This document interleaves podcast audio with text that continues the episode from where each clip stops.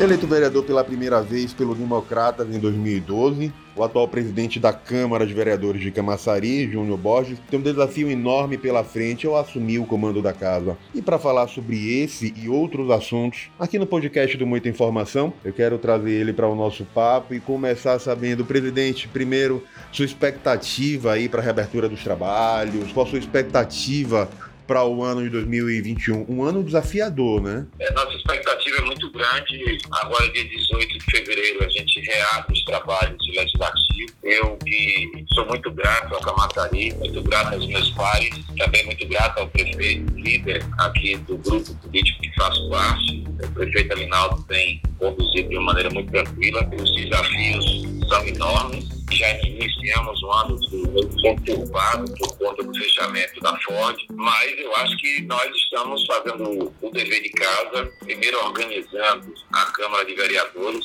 organizando é, o seu funcionamento, as suas rotinas, modificando aquilo que precisa ser modificado e melhorando aquilo que precisa permanecer. Eu acho que assim a gente começa a inovar e já inova no primeiro momento, enquanto nós vamos abrir o trabalho legislativo, com o nosso painel eletrônico instalado. Nós somos uma Câmara que vai fazer 73 anos e ainda não tínhamos o, essa questão da tecnologia implementada na Câmara e nós, ao chegarmos, tivemos o cuidado de fazer isso acho que a informação, a celeridade na troca de, de informações é importante. Por conta disso, a gente já é, abre os trabalhos com o painel eletrônico instalado e evitando o consumo de tanto papel na Câmara, né? De vereadores aqui em Camaçari. Presidente, muitos são os desafios da política, mas muitos são os projetos para o senhor que acaba de assumir uma Câmara de uma cidade importante, estratégica como Camaçari. Tem projetos, tem algumas prioridades? De que forma o senhor pretende de lidar com esse mandato, sobretudo à frente da presidência da casa? Olha, uma das grandes coisas que a gente tem trabalhado desde, desde o início do ano e acho com muito mais força a partir do momento que a gente tem a decisão do, da Ford de sair do Brasil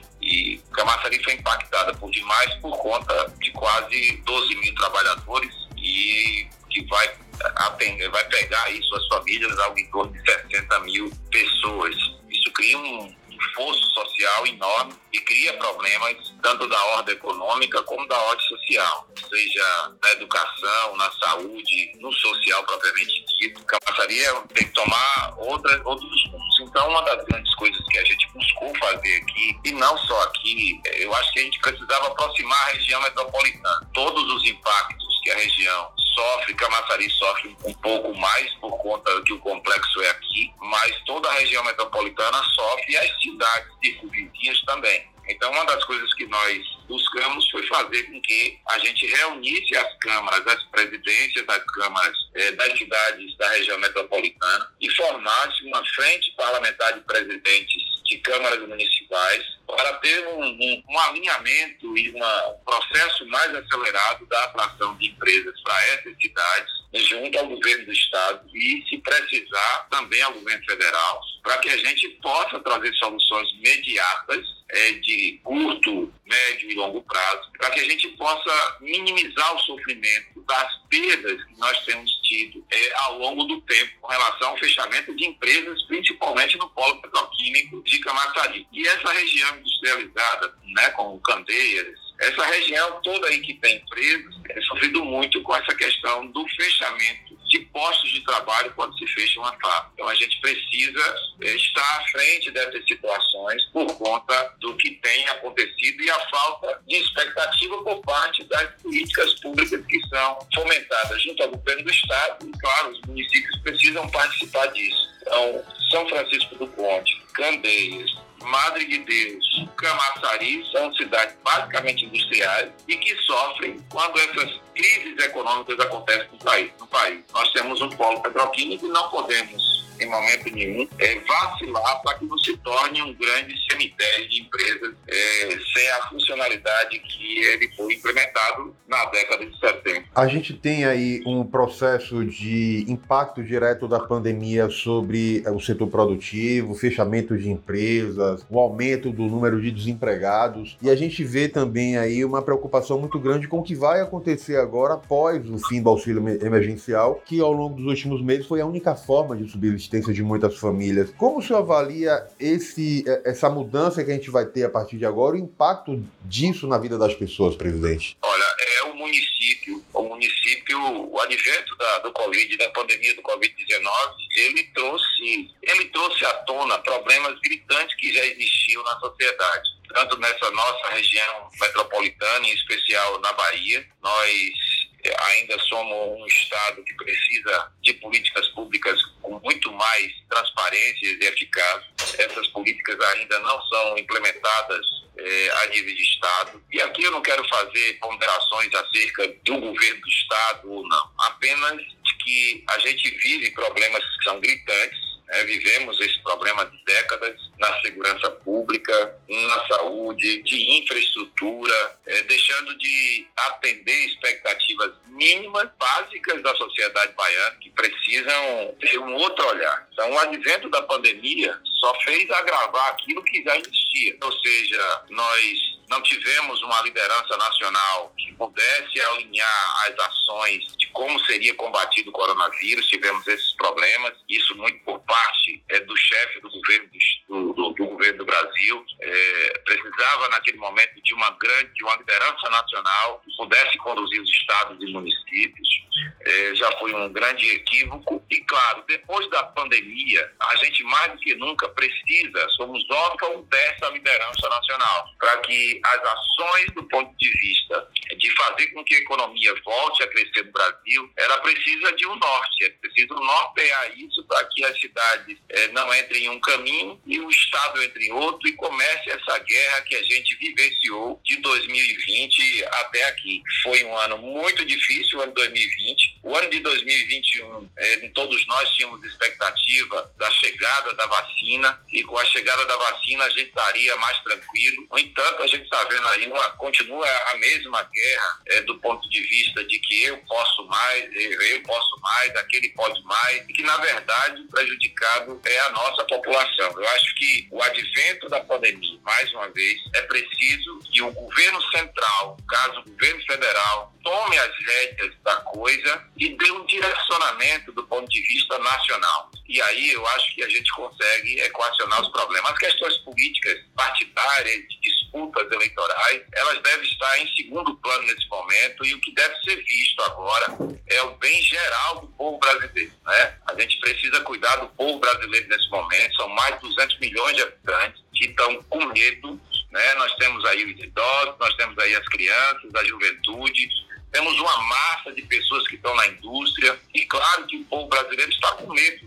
É um vírus que nós não sabemos quem está com, com contágio ou não e estamos expostos todos os dias. Ela precisa ter mais, que, do, do, mais responsabilidade com essa condução do vírus. E após pandemia, é um grande desafio para todos os estados, em especial para todas as cidades. Nós estamos vivendo isso aqui em Camaçari. Ainda bem que temos a liderança de um prefeito que é sensível e tem conduzido as coisas de uma maneira muito tranquila e muito aberta. Mas quando você pega o auxílio emergencial e para que foi terminado, estamos aí se conversando, se volta em um outro formato, mas é importante dizer que várias famílias perderam seus postos de trabalho por conta justamente da Covid-19. Então a gente precisa manter algumas coisas para que a população não sofra tanto, apesar que já vem sofrendo há muito tempo, muito antes do advento da pandemia do, do Covid-19. Outras pandemias já existiam e a gente só fez, só se fez agravar essas outras pandemias a partir do momento do advento do Covid-19. Presidente, ah, o senhor falou em alguns assuntos importantes e muitos dos problemas que atingem Camaçari começam em Camaçari e terminam em Salvador, da mesma forma que muitos problemas de Salvador começam na capital e se estendem para outras cidades, sobretudo da região metropolitana. O diálogo da Câmara, da Prefeitura de Camaçari com a Câmara, com a Prefeitura de Salvador, até mesmo a aproximação com o governo Bruno Reis, como o senhor pretende lidar e estabelecer esse relacionamento a partir de agora? Olha, eu tenho buscado uma agenda aí com o nosso presidente da Câmara de Salvador, o Geraldo Júnior. Eu devo me encontrar com ele nos próximos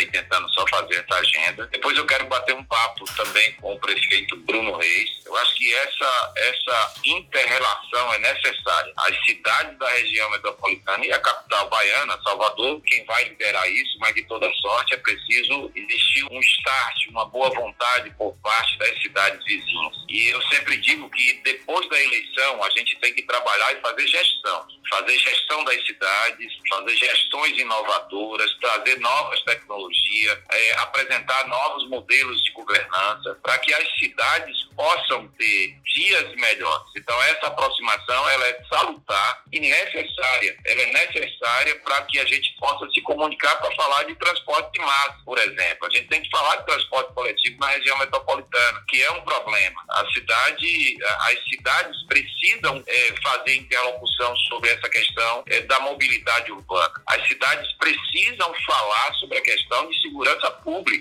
Nós, enquanto região metropolitana, responsável aí por 41% do PIB da Bahia, as cidades da região metropolitana, é, é imprescindível que conversem, que dialoguem. E aqui, mais uma vez, reiterar, os atores têm que ser as cidades as questões partidárias, volto a dizer, elas fiquem de lado nesse momento e a construção de um modelo de gestão que possa alcançar todos e as cidades da região, da região metropolitana possam evoluir, crescer do ponto de vista econômico, do ponto de vista social e de empregabilidade. A gente assim vai fazer com que, vai fazer justiça social, não permitindo que as cidades e que o povo dessas cidades sofra como vem sofrendo. Nós temos a educação pífia no Estado e as cidades da região metropolitana sofrem com isso, por, a falta, por falta de conhecimento e muitas vezes por falta de capacitação. A gente perde oportunidades gigantescas no, no nosso Estado e é necessário que se tenha um alinhamento e uma cobrança alinhada junto às cidades ao governo do Estado. É necessário que essas coisas aconteçam. Camaçari, por exemplo, nós temos um hospital regional, que é o Hospital Geral aqui de Camaçari, mas não temos uma maternidade, por exemplo. Então nós temos vários problemas que são de cidade grande e que precisa ser enfrentado. A construção dessa, dessa maternidade que está acontecendo aqui, Lira, vai fazer aniversário daqui a pouco. Daqui a pouco a gente completa os cinco anos de uma maternidade de comércio que começou a ser erguida e que não termina. Veio o advento da pandemia suspendeu-se as atividades. Está lá para ano que vem nós temos de novo eleições do Estado, né, eleições gerais no Brasil e no Estado, e mais uma vez está lá o elefante branco posto. A gente precisa, mais do que nunca, ter coragem de dizer, olha, nós temos problemas aqui na saúde, nós temos problema aqui de segurança pública, apesar do esforço que se faz aqui as polícias militar e civil para combater a violência e o crime, mas nós temos um déficit muito grande com relação ao efetivo de pessoas que poderiam estar trabalhando aqui. Somos aqui em Camaçari uma população de mais de 300 mil pessoas e a gente precisa ter um olhar diferenciado. Camaçari é responsável por grande parte do PIB, da riqueza do estado da Bahia.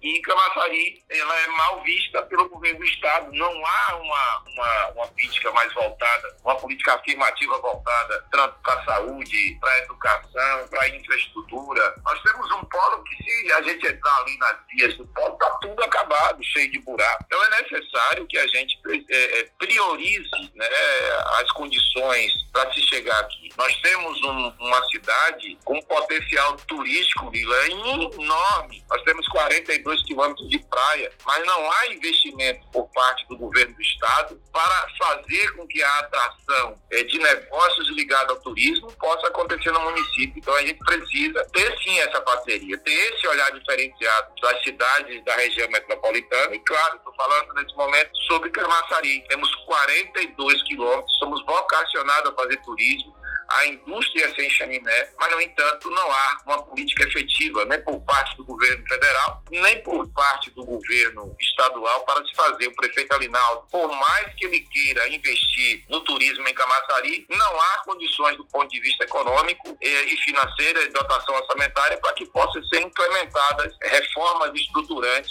em todo o litoral de Camaçari, trazendo assim emprego para o nosso povo e também para as pessoas da região metropolitana. Que é uma das pautas prioritárias que a gente tem no momento, com certeza. Presidente, eu quero agradecer demais a sua participação com a gente aqui no podcast do Informação. informação, que essas suas palavras consigam alcançar realmente outras pessoas e que fique claro o seu propósito justamente de construir esse processo de gestão aí à frente da Câmara de Camaçari, colocando a Câmara de Camaçari no lugar de destaque que ela tem que ter no contexto da região metropolitana e no contexto da própria Bahia. Olha, Oswaldo Lira, eu que te agradeço. Muito obrigado aí pela, pela oportunidade que você é, me concede nesse instante de poder falar não apenas com minha cidade, mas também de poder falar com a região metropolitana, falar da importância dessa região para a Bahia. Como disse, são 41% do PIB baiano que sai dessa região. É, Camaçari é um, um dos grandes responsáveis pelo PIB da Bahia, mas é preciso mais que nunca que estejamos todos unidos, prefeitos,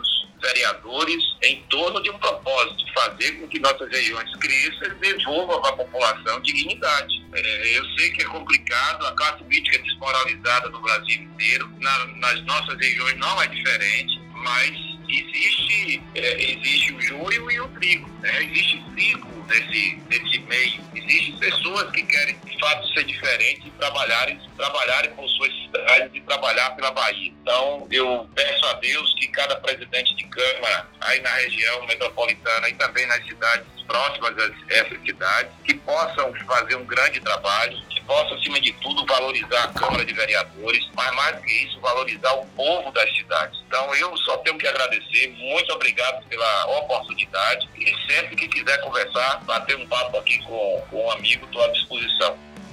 Siga a gente nas nossas redes sociais e até o próximo podcast.